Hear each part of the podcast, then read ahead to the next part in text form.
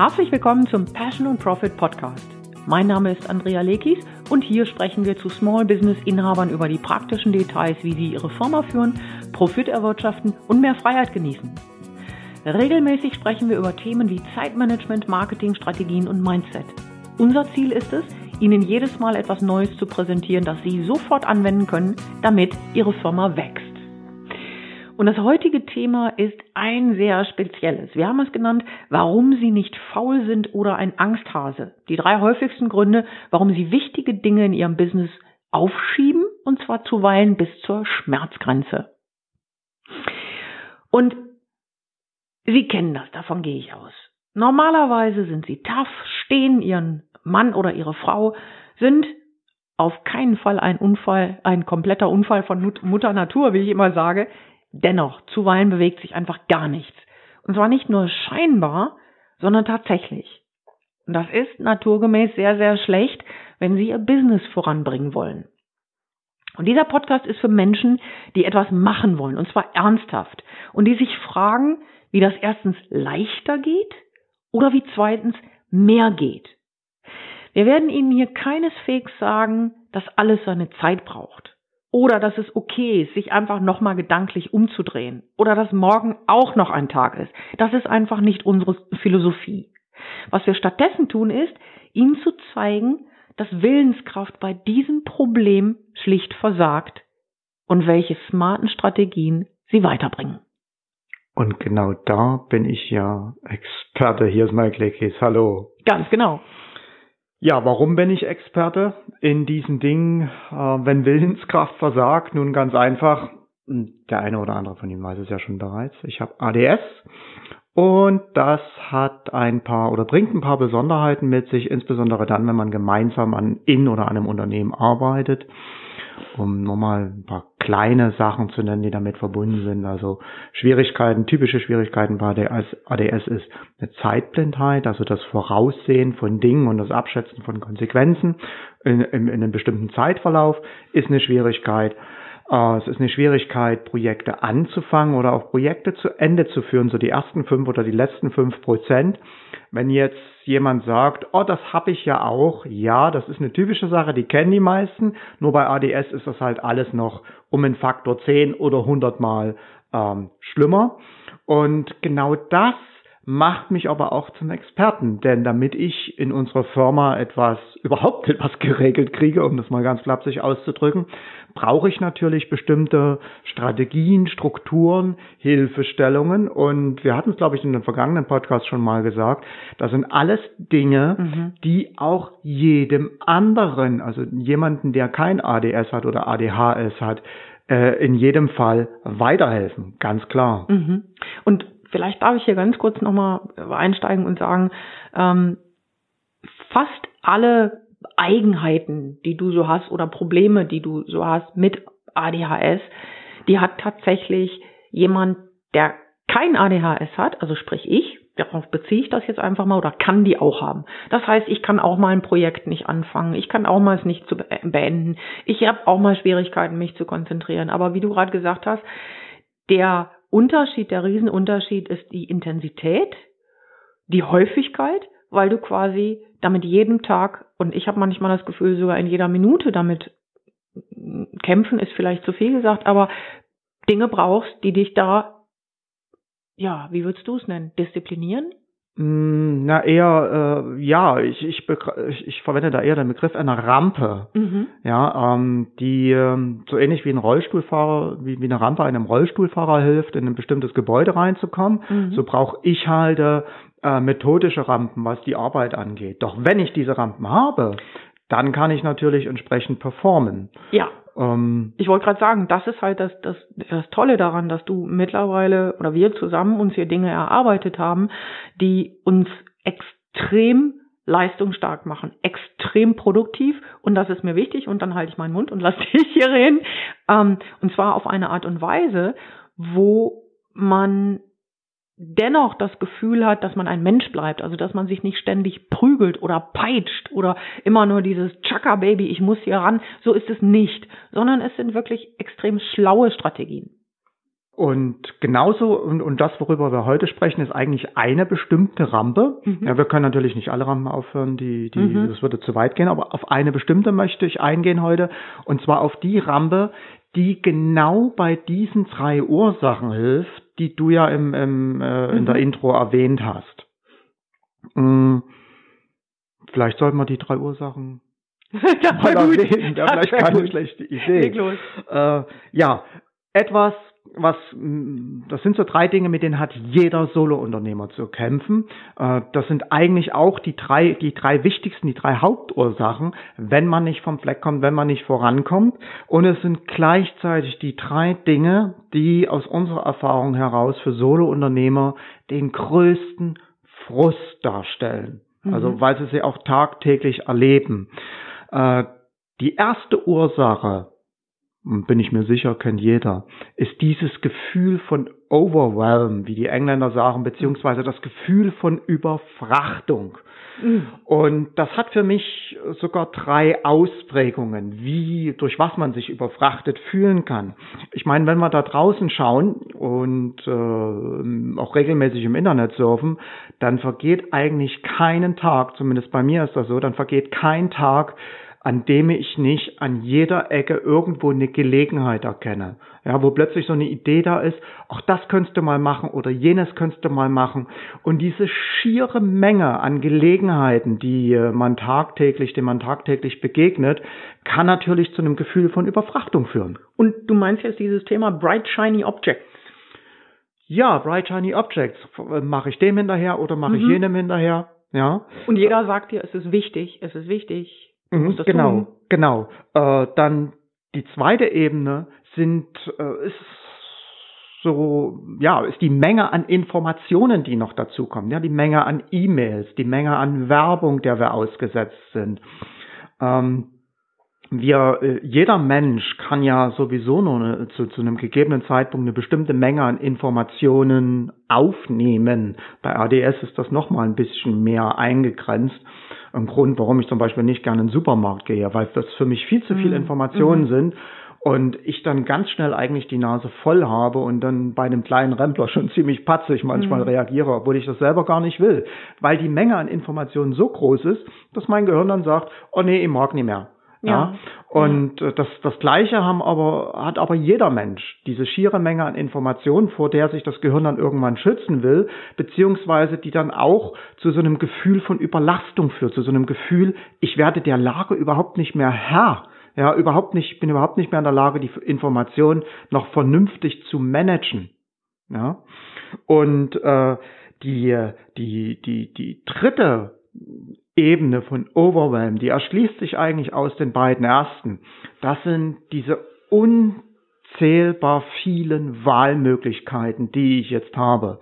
Ich meine, um nur ein Beispiel zu nennen, es war noch nie so einfach in der Geschichte, so, so einfach und auch so preiswert, ein Business zu starten. Mhm. Ich habe noch nie zuvor in der Geschichte die Gelegenheit gehabt, mit so wenig Geld so viel Marketing zu machen. Beispielsweise über YouTube kann ich ja meine eigene Fernsehshow quasi gestalten. Äh, ich kann mit Tools wie Active Campaign oder HubSpot oder was weiß ich mein Marketing automatisieren für einen überschaubaren monatlichen Betrag. Äh, ich habe fantastische Analysemöglichkeiten und Marktrecherchemöglichkeiten, die noch vor 10, 15 Jahren nur großen Unternehmen zur Verfügung standen, die dafür sechsstellige Beträge im Jahr äh, bezahlt haben. Und äh, jetzt habe ich natürlich die Qual der Wahl aus diesen ganzen Möglichkeiten, die sich da auftun. Nur gleichzeitig kommt damit noch ein anderes Problem einher. Die Tatsache, dass es die Möglichkeiten gibt, ist ja nur eine Seite der Medaille. Die andere Seite der Medaille ist, dass natürlich jetzt auch besonders viele Menschen in der Lage sind, die Möglichkeiten zu nutzen und es auch tun. Und schwupps schon ist es nicht mehr so einfach, in den Markt zu gehen, sondern plötzlich sehe ich mich nahezu jedem Markt, auch wenn ich da eintreten will, mich einer ungeheuren Menge an Konkurrenz ausgesetzt. Und auch das löst natürlich letztendlich ein Gefühl von Überfrachtung aus. Mhm. Also diese Überfrachtung, diese tagtägliche Überfrachtung ist ein großes Problem, warum ich nichts, äh, warum man nichts geschafft kriegt, warum man nicht das Gefühl hat, voranzukommen. Ähm, dies, das zweite Problem, Und man kann das immer nicht so genau trennen. Aber das zweite Problem ist dann natürlich auch eine mangelnde Entschlusskraft. Ja, die ständige Frage, was soll ich tun? Was ist wichtig? Ja, und diese ähm, Indecision, diese, diese mangelnde Entschlusskraft führt natürlich dazu, dass ich äh, wie ferngesteuert mich durch den Alltag bewege, mich durch mein Business bewege. Und dazu zählt natürlich auch die Angst, ob, ob dieser vielen Möglichkeiten nicht das Richtige zu wählen. Exakt. Ja? Mhm. Ja, mangelnde Entschlusskraft hat häufig sehr viel etwas äh, mit Angst zu tun, Angst, eine Gelegenheit zu verpassen. Mhm. Ja, und die, die dritte große Baustelle, das dritte, dritte große Problem ist schlichtweg das tagtägliche Chaos. Ich meine, wir haben ja nicht nur das Marketing, wir haben ja nicht nur die Möglichkeiten, äh, über die ich jeden Tag im Internet stoße, sondern wir haben nebenbei auch noch die ganz normalen tagtäglichen Aufgaben, um die ich mich kümmern muss. Da ist das Projekt mit dem Kunden, was fertiggestellt werden muss. Da ist ein Angebot von anderen Kunden, was ich schreiben muss. Dann äh, sagt der Gesetzgeber, ich muss meine Buchhaltung wochenaktuell führen. Das oh, heißt, ich Gesetzgeber, ich sage nur DSGVO. genau. Dann muss ich mich um die Belange der DSGVO kümmern. Da habe ich vielleicht auch noch Anfragen von Kunden. Nee, was habt ihr für Daten von mir gespeichert? Und dergleichen mhm. mehr. Das heißt, das sind so viele Aufgaben, tausend Dinge, die ich zu, zu, zu, zu, zu jeder gegebenen Zeit tun muss. Und dann kommen auch noch sogenannte Experten von außen her, geben mir noch gute Ratschläge. Und jeder von diesen selbsternannten Experten sagt mir auch noch was anderes. Der eine sagt, du musst unbedingt Facebook, eine Facebook-Gruppe aufmachen. Das ist das Marketing-Tool. Der nächste sagt, du musst unbedingt Videos machen. Der nächste sagt, du musst unbedingt Werbung machen. Du ja? musst unbedingt Podcast machen. Du musst unbedingt Podcast machen, ganz genau. Und äh, klar, das, äh, das, da ist natürlich nur noch Chaos da. Ja, also diese drei Sachen: Überfrachtung, mangelnde Entschlusskraft und das tagtägliche Chaos führen letztendlich dazu, dass ich nicht vom Fleck komme, dass ich Dinge vor mir herschiebe und dergleichen mehr. Ja. Ähm, und das, was wir eigentlich wollen, ja, klar, das ist, das ist ja das genaue Gegenteil. Das, was wir eigentlich wollen, ist ja eine klare Richtung. Das heißt, dass wir wissen, was wir jeden einzelnen Tag tun müssen und um damit auch das Gefühl zu haben, ich komme jeden Tag tatsächlich voran. Das ist das eine. Das zweite, äh, was ich mir wünsche, ist natürlich auch als, als Solo-Unternehmer eine Entscheidungsfreudigkeit, eine Entschlusskraft. Und zwar eine Entschlusskraft dahingehend, dass ich weiß, das ist richtig, das mache ich jetzt, das ist falsch, das lasse ich jetzt. Ich meine, da fällt mir auch ein, was Warren Buffett mal gesagt hat. Warren Buffett hat mal gesagt, mh, mm, der Unterschied zwischen erfolgreichen und super erfolgreichen Leuten ist der, erfolgreiche Leute sagen zu vielen Dingen Ja super erfolgreiche Leute sagen zu den meisten Dingen Nein. Und wer Warren Buffett davon noch nicht gehört hat, das ist überhaupt kein Problem. Der Mann ist nicht ganz so bekannt. Es ist einfach ein Börsenspekulant, äh, Börsenguru, kennt sich darin gut aus und hat, glaube ich, Milliarden oder Millionen Milliarden, nein, Milliarden verdient damit. Ja, ganz genau. Also letztendlich geht es, und das ist die dritte Sache, letztendlich geht es mir um ein Gefühl der Kontrolle, die ich habe, trotz all der ganzen Informationen, Möglichkeiten und Aufgaben, die da draußen auf mich warten. Und wenn du von Gefühl von Kontrolle sprichst, meinst du das in die Richtung äh, Fokussierung oder in die Richtung ähm, eigene Planung? Eigentlich meine ich beides damit. Okay. Ja, dass ich dass dieses tiefe Gefühl, ich bin Herr der Lage, ich, mhm. ich äh, Kontrolle, das heißt, ich kann mich auf etwas fokussieren ohne dass ich permanent Angst haben muss, äh, dass ich jetzt hier doch wieder an was Falschem arbeite. Und Planung, dass ich natürlich auch Herr meines Business sind, in welche Richtung sich die Dinge bewegen. Und ich bin mir ziemlich sicher, dass du uns sowohl zum Thema Fokussierung als auch Planung jetzt noch ein paar Tipps gibst.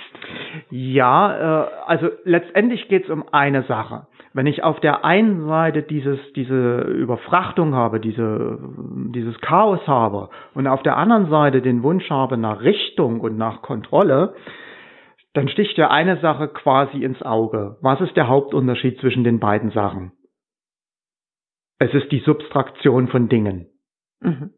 Das heißt, ich eliminiere Dinge, die eben verhindern, dass ich äh, an etwas fokussiert arbeiten kann, dass ich mich nicht entscheiden kann. Es geht praktisch um eine, wenn man so will, radikale Vereinfachung. Und Vereinfachung ist letztendlich nichts weiter als das, als das Streichen von Dingen. Und äh, bevor ich jetzt aber hergehe und sage, ich streiche das, ich streiche das, ich streiche das, muss ich mir schon ein paar Überlegungen äh, machen. Und äh, für mich ist dieses Vereinfachen verbunden mit einem äh, mit einem sich selbst Begrenzungen setzen, mit sich selbst Einschränkungen setzen. Ja, und es gibt, wenn wir von Einschränkungen sprechen, dann meinen wir damit oft was Negatives. Ja, ich denke da an solche Sachen, was man manchmal hört von Leuten. Ja, ich könnte niemals nebenbei mit einem Business anfangen, denn ich habe einen Job, wo ich so viel arbeiten muss. Oder wenn ich an einem Anfang eines Business stehe, ja, ich kann gar nicht so viele Kunden gewinnen, weil ich habe kein Geld für Werbung. Wenn man sich am Markt umschaut, wie viele Unternehmen groß geworden sind, wo die Gründer nicht einen Mythen Cent in der Tasche hatten, ja, daran merkt man schon, dass sowas eine selbst auferlegte Einschränkung ist, die einen behindert. Hm, solche Einschränkungen kommen üblicherweise aus dem Elternhaus oder aus dem Umfeld generell, in dem ich aufgewachsen bin. Die übernehme ich meistens unreflektiert mhm. und merke gar nicht, wie mich diese Sachen einschränken. Typische Be Beispiel ist hier diese Geschichte äh, Kosten versus Investition. Ja, also wenn ich etwas als Kosten betrachte, aber weniger sage, wie viel Zeit mir das spart und wie viel produktiver ich dadurch werde. Nehmen wir mal Thema größerer Bildschirm. Du hast einen größeren Bildschirm, weil du mit diesem Bildschirm einfach schneller zum Beispiel bestimmte ähm, im Facebook Advertising ähm, erstellen kannst. Mhm. Dieser Bildschirm kostet x Euro und normalerweise könnte man sagen, oh mein Gott, das ist jetzt eine zusätzliche Investition. Wenn du aber sagst, ich bin zusätzliche Kosten, äh, zusätzliche Kosten, Entschuldigung. Ähm, wenn du aber dadurch dir errechnest, Mensch, ich kann pro Anzeige so und so viel Zeit sparen oder pro Verkaufsseite, die ich schreibe, pro Salespage, ähm, spare ich so und so viel Zeit, kann ich mir runterrechnen, in welcher Zeit sich quasi diese Investition oder diese Kosten amortisiert haben. Ja. Hm. Ähm, klassisches Beispiel dafür, dass ich mit einer bestimmten Brille so etwas wahrnehme. Mhm, genau, genau. Äh, sieht man sehr häufig, wenn sich Menschen selbstständig machen, die lange im Angestelltenverhältnis mhm. waren und was die, mit welcher, mit welcher Geisteshaltung, mit welcher Denke die jetzt an die Dinge herangehen. Ja, für einen Angestellten gibt es keine Investition, da gibt es nur Kosten, das sind alles Kosten. Ja. Und ihm fällt es dann ganz besonders schwer, plötzlich in, in Investitionen zu denken. Das heißt, in Terms wie, also in, in, in Begrifflichkeiten wie Return on Investment und sowas mhm. in dieser Art und Weise. Und auch wenn ich von mir ausgehe, ich habe am Anfang ganz lange gearbeitet, so dennoch von 9 to 5, ja, so dies, diesen Rhythmus drinne gehabt, bis ich dann irgendwann selbst festgestellt habe, hm, eigentlich arbeite ich immer noch wie ein Angestellter. Und da bin ich ganz ehrlich, das hat ein paar Jahre gedauert, ehe ich auch äh, geistlich in der Lage war, diesen, diesen Shift, diesen, diese, dieses Umschalten Tatsächlich, zu bewerkstelligen. Das, das ist auch nicht ganz einfach, in wirklich daran zu denken, was, was bringt mir das und dann erst zu schauen, was habe ich da reingesteckt ne? und das gegeneinander abzuwägen. Ne? Okay. Ja, mhm. also es gibt jetzt wie gesagt diese Einschränkungen, die ich ähm, habe, weil ich sie von irgendwoher einfach unreflektiert übernommen habe, meist aus dem Umfeld, in dem ich aufgewachsen bin. Und es gibt aber auch Einschränkungen, die ich mir ganz bewusst auferlegen kann, um nicht nur mein Business, sondern auch mein Leben radikal zu vereinfachen. Und das ist zum Beispiel ein ganz interessantes Beispiel, was, äh, ganz interessante Geschichte, die mir hier als Beispiel dazu einfällt. Äh, wissen viele gar nicht. Äh, das Erfolg oder eines der erfolgreichsten Unternehmen überhaupt baut auf einer Einschränkung auf. Die Startseite von Google besteht eigentlich ja nur aus einem Logo und aus einer Eingabe, aus mhm. einem Eingabefeld, aus einem Sucheingabefeld mhm. und sonst nichts Stimmt. herum. Ja? Stimmt. Einer der Firmengründer, Larry Page, er konnte vieles, aber er war kein guter Webdesigner, kein guter Webprogrammierer. es war zwei Dinge, die er gerade noch so hinbekommen hat. Also war halbwegs, er konnte halbwegs guten Logo-Design und eine Such, äh, eine, so, eine, so eine Eingabeleiste zu programmieren, war so ziemlich das Einzige, was er im, im, im, vor dem Hintergrund HTML-Formularprogrammierung noch zustande gebracht hat. Sehr spannend. Das wusste ich nicht. und diese einfache Seite, die eigentlich ähm, so entwickelt wurde aufgrund von Einschränkungen der Firmengründer, in, mhm. Firmengründungen in, in ihrem Know-how und ihren Fähigkeiten, ist zu einem der erfolgreichsten Unternehmen der Welt geworden. Ja? Ähm, und äh, weiteres interessantes Beispiel, hierzulande gar nicht so bekannt, das Kinderbuch Dr. Seuss. Der Autor von Dr. Seuss wurde von seinem Editor äh, in einer Wette herausgefordert. Wetten, du schaffst es nicht, ein Buch mit nur 50 Wörtern zu schreiben.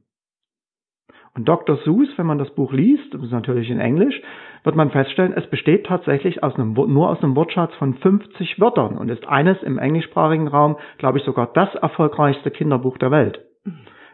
Spannend. Ja, also es, und, und so kann man, äh, so kann man eigentlich endlos weitermachen. Steve Jobs, Mark Zuckerberg oder auch der Designer Tom Ford, die wenn man die gesehen hat im öffentlichen Leben oder sieht im öffentlichen Leben, dann haben, haben oder hatten die immer das Gleiche an. Ist auch eine Form, Form der bewussten Einschränkung. Auch bei Barack Obama, der hat sich irgendwann entschieden, nur noch graue oder blaue Anzüge. Das ist eine Form der Einschränkung, weil diese Menschen sagen, ich möchte meinen Tag nicht damit beginnen, eine halbe Stunde ja. rumzurätseln, was, was ziehe ich an. Ich spare mir die Gehirnkapazität für etwas Wichtigeres, indem mhm. ich jeden Tag das Gleiche anziehe. Mhm. Ja. Und äh, ein paar Einschränkungen, die ich zum Beispiel mache, ich esse jeden Morgen das Gleiche, weil ich mir nicht schon zum frühen Morgen Gedanken darüber machen will, was esse ich jetzt. Mhm. Müsli mit Mango. Wenn jetzt die Frage kommt, wen es interessiert. Und diese Einschränkungen ziehen sich dann auch durch meinen Tagesverlauf hindurch. Also mm, ich arbeite beispielsweise, das ist auch eine mir selbst auferlegte Einschränkung, nie mehr als 25 Minuten am Stück. Ach komm, am Tag. okay, wir unterbrechen mal den Podcast kurz für die Werbepause. also, ich arbeite nie mehr als 25 Minuten hm, am Stück, weil ich gemerkt habe, das ist so, ein, so, ein, so, eine Zeitspanne, es entspricht lustigerweise auch der Pomodoro-Technik, mhm. ja. Aber das ist so eine Zeitspanne, bei der ich nie das Gefühl bekomme, ach, der Berg an Arbeit ist hier so groß. Ich gehe auch nie an die 25 Minuten ran, ich muss da jetzt irgendetwas fertig kriegen, sondern einfach nur, ich, ich starte jetzt und ich merke, ich muss das ganz einfach sagen, weil man sieht's ja nicht, du kriegst das Grinsen nicht aus dem Gesicht. Nein, ich wollte, ich wollte, der, der, ich wollte dazu erklären, dass du selbstverständlich nicht nur eine von diesen 25 Minuten Einheiten machst am Tag, ne, sondern das geht vielleicht, ich glaube, du erklärst das auch gleich noch, das geht nach einem bestimmten System, wie du das machst. Äh, ja, ganz genau. Also damit sind zum Beispiel, das geht auch mit weiteren Einschränkungen einher. Ich sage mir beispielsweise, um nicht ständig neu entscheiden zu müssen, wann was arbeitest du jetzt, mache ich mir eine 5 by 5 Matrix. Die haben wir in einem anderen Podcast schon mal vorgestellt. Und da sage ich in dieser 5 by 5 Matrix, was sind die fünf wichtigsten Projekte? Ich trage die ein. Mhm. Äh, das ist eine Tabelle, also die fünf wichtigsten Projekte trage ich da ein in die Zeilen jeweils. Und äh, in die Zeile neben jedes Projekt kommen dann die fünf wichtigsten Aufgaben der Projekte. Mhm. Also ist das im besten Fall eine 25er Matrix. Wenn es keine fünf Aufgaben oder keine fünf Projekte sind, ja, dann sind es eben bloß drei Aufgaben oder nur drei Projekte. Ist mhm. ja auch okay. Aber ähm, es ist halt auch eine bewusste Einschränkung einer To-Do-Liste. Doch das, was jetzt passiert ist, wenn ich jetzt mich frage, was soll ich jetzt tun, dann schaue ich einfach nur auf diese Matrix und äh, kann dann sogar nach Lust und Laune entscheiden, dann egal was ich mir rauspicke, es wird in jedem Fall das Richtige sein, woran ich arbeite. Ja, und das ist eine unheimlich wichtige Sache, weil ähm, es kann einfach mal vorkommen, dass man nicht abends seinen Tag so sauber plant, wie man das eigentlich machen sollte. Ne? Mhm. Und wenn man dann vorher, und da gibt es zwei Möglichkeiten für, ich nenne die gleich, wenn man dann vorher sich ganz einfach ähm, klar darauf committed hat, festgelegt hat, das sind die Projekte, die ich mache und nichts anderes, dann kann man darauf zurückgreifen, weil nichts ist schlimmer als einen Tag damit zu planen und nicht genau zu wissen, was man jetzt tun soll, weil in der Regel erwischt man sich dann irgendwie so gegen 12 Uhr und sagt, jetzt hat noch nichts getan und sagt, jetzt lohnt sich das sowieso nicht anzufangen, geht What Mittagessen. Genau. Genau, und irgendwann nachmittags findet man, auch der Tag, den muss ich jetzt einfach vergessen. Bei mir ist es so, dass ich ganz klar sage, ich konzentriere mich auf maximal drei Projekte. Mhm. Bei mir sind es drei. Und bei mir eigentlich auch. Bei dir ja, auch? Ich habe gemerkt, ich habe die 5 5 by 5 Matrix schon ja. immer weiter zusammengestaucht und ja. sind bei mir auch maximal drei Projekte. Und ja. Was ist ein Projekt? Also wie, wie definiert sich bei uns Projekt? Das ist zum Beispiel, dass ich, ähm, ich glaube Anfang des Jahres oder im Frühjahr diesen Jahres gesagt habe, hm, ich werde Pinterest starten. Ja, und dann habe ich das in der Form geplant, dass ich gesagt habe, so, es gibt ein Anfangsdatum, es gibt ein Endedatum, also bis das die gröbste Arbeit erledigt ist. Ähm, es gibt dann ein Maintenance-Datum, also wo dann äh, sozusagen das übergeben wurde an ähm, die Vanessa, eine Mitarbeiterin von uns, die das jetzt weiter pflegt. Und das ist eine, eine Art von Projekt. Eine andere Art von Projekt kann sein, wenn wir zum Beispiel wie im Moment auf Telefona die Akquise Masterclass machen. Ne? Da ist es so, dass es dann natürlich Monate vorher schon einen bestimmten Vorlauf gibt, wo Content für entweder ausgewählt wird oder neu geschrieben wird, dass dort Newsletter geschrieben werden, dass wir dort Videos gemacht haben, etc. pp. Das ist dann ein zweites Projekt. Und ähm, ein anderes Projekt ist zum Beispiel Offline-Werbung, also wo wir in das Thema Werbebriefe gehen, beziehungsweise schlicht und ergreifend eben Dinge, die mit Offline-Werbung zu tun haben. Und wenn eines dieser Projekte dann weitgehend erfüllt ist, dann kommt das runter und ich nehme das nächste.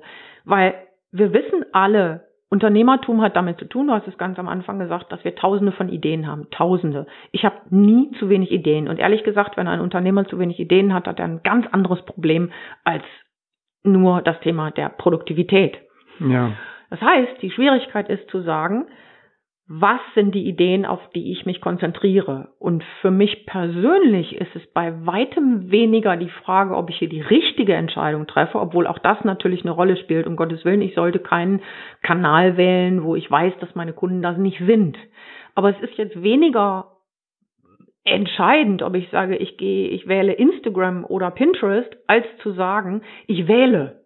Ne? Ich wähle. Ich sage jetzt, so, ich mache das jetzt und meine Begrenzung sieht dann auch so aus, dass ich mir immer einen Zeitraum setze. Ich hatte ja vorher als Projekt Facebook, wo ich ganz klar gesagt habe, ich gebe dem Baby jetzt, dem Facebook-Baby sozusagen, ähm, sechs Monate lang meine komplette Aufmerksamkeit. Das war dann wirklich so, dass ich den Rest der Dinge, der unserer Projekte weitgehend runtergefahren bzw. abgegeben habe.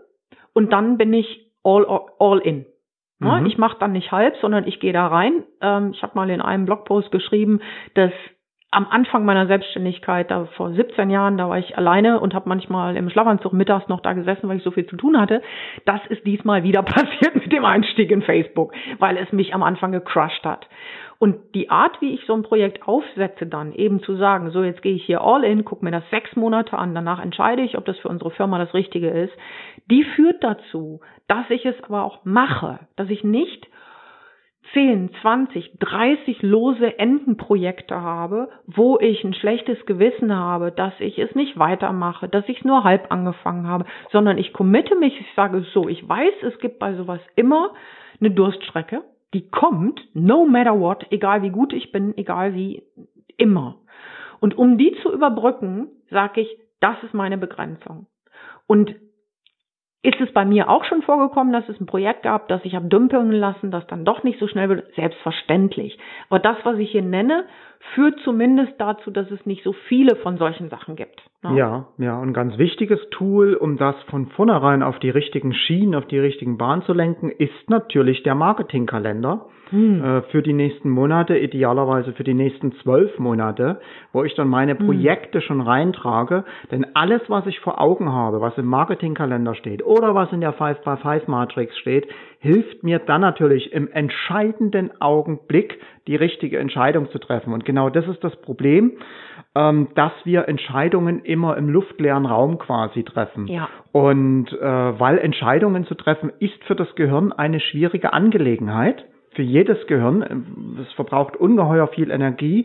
Wenn ich da aber ähm, ein Gerüst habe, ein externes Gerüst und mhm. nichts anderes ist eine 5x5-Matrix oder ein Marketingkalender, dann senkt mich sozusagen das Gerüst ein und bringt mich da wieder auf die Spur. Das ist die Struktur, die ich meine. Und natürlich ist ein Marketingkalender auch eine Form der Einschränkung, weil mhm. wenn ich in einem Marketingkalender drinne stehen habe, Facebook Advertising ähm, und, und Offline-Marketing als Projekte für ein Jahr, dann, dann, dann setze ich mir damit selbst eine Begrenzung, dass ich nichts anderes mache. Aber über diese Begrenzung stelle ich sicher, dass ich Dinge angehe, dranbleibe und auch fertig kriege und nicht gleich im ersten Moment von Schwierigkeiten auf das nächste Bright Shiny Object draufspringe. Ja, weil unser Gehirn ist einfach so. Ne? Unser Gehirn wird dann, ich mache jetzt mal wieder den Bogen zum Anfang mit dem Overwhelm, ähm, wenn ich dort etwas sehe und mich in dem Augenblick da drin sozusagen verliere, bekomme ich einen Tunnelblick und versuche auszusteigen. Ich würde gerne, wenn ich die Zeit habe, Mike, eine kurze Studie dazu zitieren. Schieß los. Und zwar ähm, ein, äh, das ist der Leiter der Kellogg's, Kellogg Management School in, oh, ich muss es nachgucken, ich schreibe es in die, in die, ähm, am Ende in die Notizen, in die Ressourcen. Ähm, Surf mit Nachnamen heißt er ja und hat zum Thema sehr intensiv geforscht Neuroplastizität. Mhm. Neuroplastizität ist die Fähigkeit des Gehirns, sich bis ins hohe Alter anzupassen, zu adaptieren, besser zu werden, zu lernen, die genialsten Dinge zu tun. Und die haben ein Experiment gemacht mit Leistungssportlern. Die sind hingegangen und haben diese Hochleistungssportler gebeten, bis zum Exzess zu trainieren. Also äh, hier auf dem Fahrrad, auf so einem äh, äh, fest installierten Fahrrad. Dabei haben sie sie ähm, angeschlossen, haben natürlich ihre Vitalwerte genommen, um Gottes Willen, dass da niemand, dass da niemand was passiert, aber haben vor allen Dingen geschaut, wie das Gehirn reagiert. Also was das Gehirn gemacht hat. Und zwar insbesondere die Zeit, bevor sie sozusagen zusammengeklappt sind. Also bevor physisch gar nichts mehr ging, haben die sich angeguckt, das Muster, das dann in dem Gehirn stattgefunden hat. Das konnte man ganz klar sehen, dass da bestimmte Dinge passiert sind.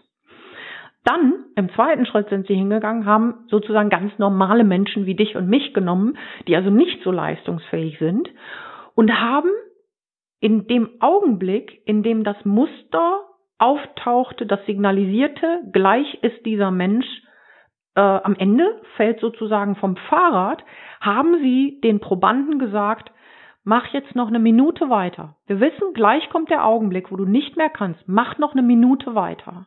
Und das hat funktioniert.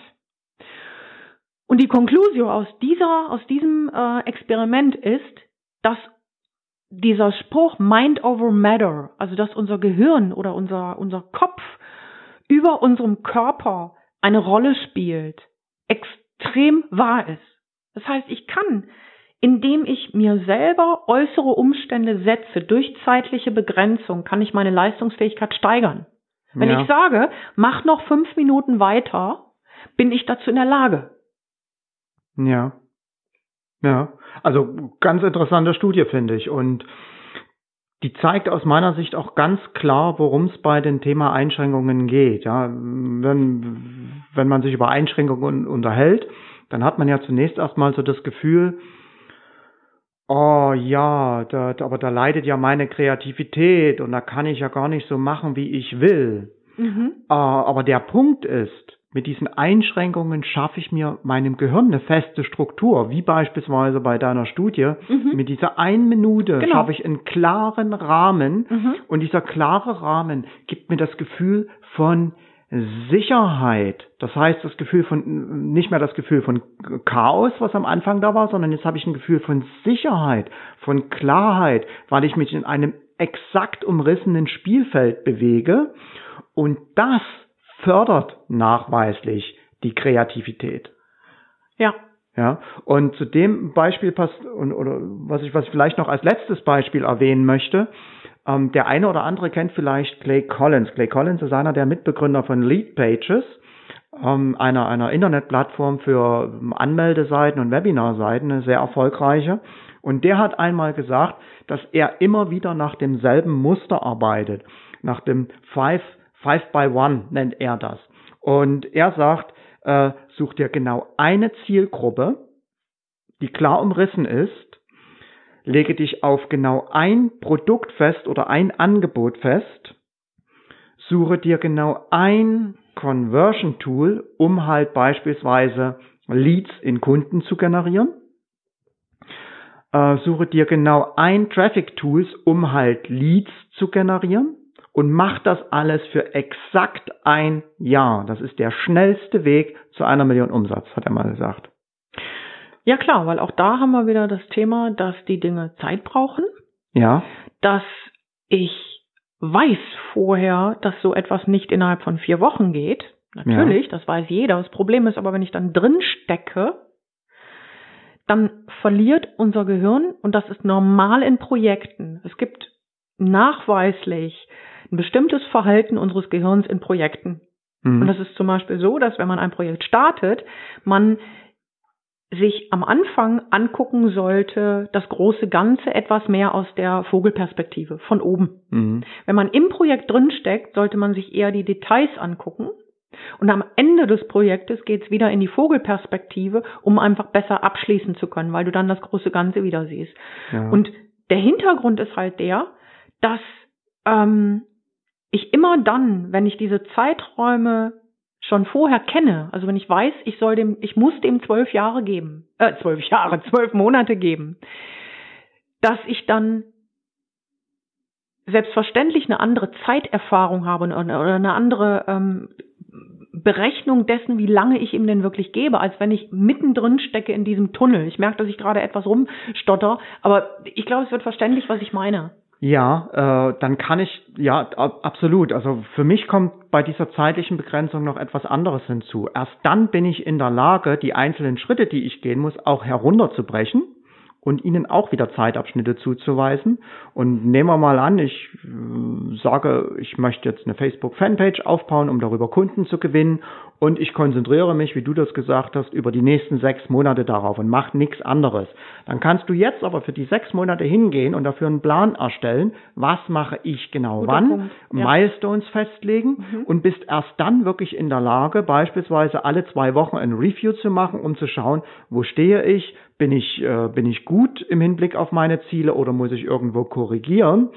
Und erst auf diese Art und Weise werde ich sukzessiv besser werden, als wenn ich einfach nur wild irgendwo auf den nächsten Zug aufspringe, überhaupt nicht weiß, was ich machen soll, nach zwei Monaten noch, nach, nach zwei Monaten noch keine Ergebnisse sehe und dann sage, ach, Facebook bringt doch nichts oder irgendetwas in dieser Art ja, und Weise. Absolut. Ja. Ja. Okay. okay. Magst du zusammenfassen? Ja. Mm, also die drei größten Probleme, um sie nochmal zu nennen, die äh, Solo-Unternehmer davon abhalten, Dinge zu Ende zu bringen und voranzukommen im wahrsten Sinne des Wortes, sind ein Gefühl von Überfrachtung, nämlich Überfrachtung mit Gelegenheiten und mit Informationen, die ich jeden Tag habe, ist eine mangelnde Entschlusskraft, die häufig auch aus dem Gefühl der Überfrachtung heraus resultiert, und das tagtägliche Chaos, in dem die Klarheit fehlt. Und das, was man natürlich erreichen möchte, ist eine Richtung, das Gefühl, jeden Tag voranzukommen, ist dann auch die Entschlusskraft zu wissen, was mache ich jetzt, was mache ich jetzt nicht. Das heißt, ein Gefühl der Kontrolle zu erlangen. Und um von dem einen zum anderen zu kommen, hilft es sehr gut, Dinge zu, substra Dinge zu, ja, zu substrahieren, die mich im Moment davon abhalten oder anders ausgedrückt, mir persönlich Einschränkungen aufzuerlegen, Einschränkungen, die mir ein festes Gerüst geben über meinen Tag, über mein Jahr, äh, innerhalb dessen ich mich bewege. Also es sind, es sind selbst auferlegte Grenzen, innerhalb derer ich mich bewege, die das Ziel haben, mein Leben radikal zu vereinfachen. Und der positive Effekt, der dadurch eintritt, ist eigentlich immer, dass ich ein ungeheures Gefühl von Entlastung spüre, und viel schneller vorankomme, was sich natürlich auch unmittelbar auf mein Gefühl, auf mein Selbstbewusstsein, Selbstvertrauen überträgt, was dann auch wieder dazu führt, dass ich schneller vorankomme und so weiter und so fort. Absolut. Du kennst meinen Spruch, dass je mehr Versprechen man sich selber gibt, die man dann wieder bricht, umso schwerer wird, schwerer wird's und deshalb ist das eine gute Sache. Okay, wir sind am Ende angelangt. Ich weise noch der Vollständigkeit halber auf das Powerhouse hin, unsere Unternehmer-Community, in der nämlich einige der Dinge, die du erwähnt hast, zum Beispiel der Marketingkalender, besprochen werden. Wir haben dort regelmäßig ähm, Workshops, in denen wir sowas teilweise bis zu einem halben Tag ganze Workshops machen und das erklären. Unter anderem eben diesen Marketingkalender, wie du den aufsetzt, wie du das fürs nächste Jahr so machst, dass du dort garantiert den Umsatz erzielst, den du erzielen möchtest. Mit diesem Mini-Werbeblock am Schluss sage ich herzlichen Dank, dass du dabei warst, äh, dass Sie dabei waren. ja, vielleicht noch die Internetadresse nennen. passion-profit.com-powerhouse. Sehr gut, danke dir. Okay, in diesem Sinne. Herzlichen Dank. Bis nächste Mal. Tschüss. Tschüss.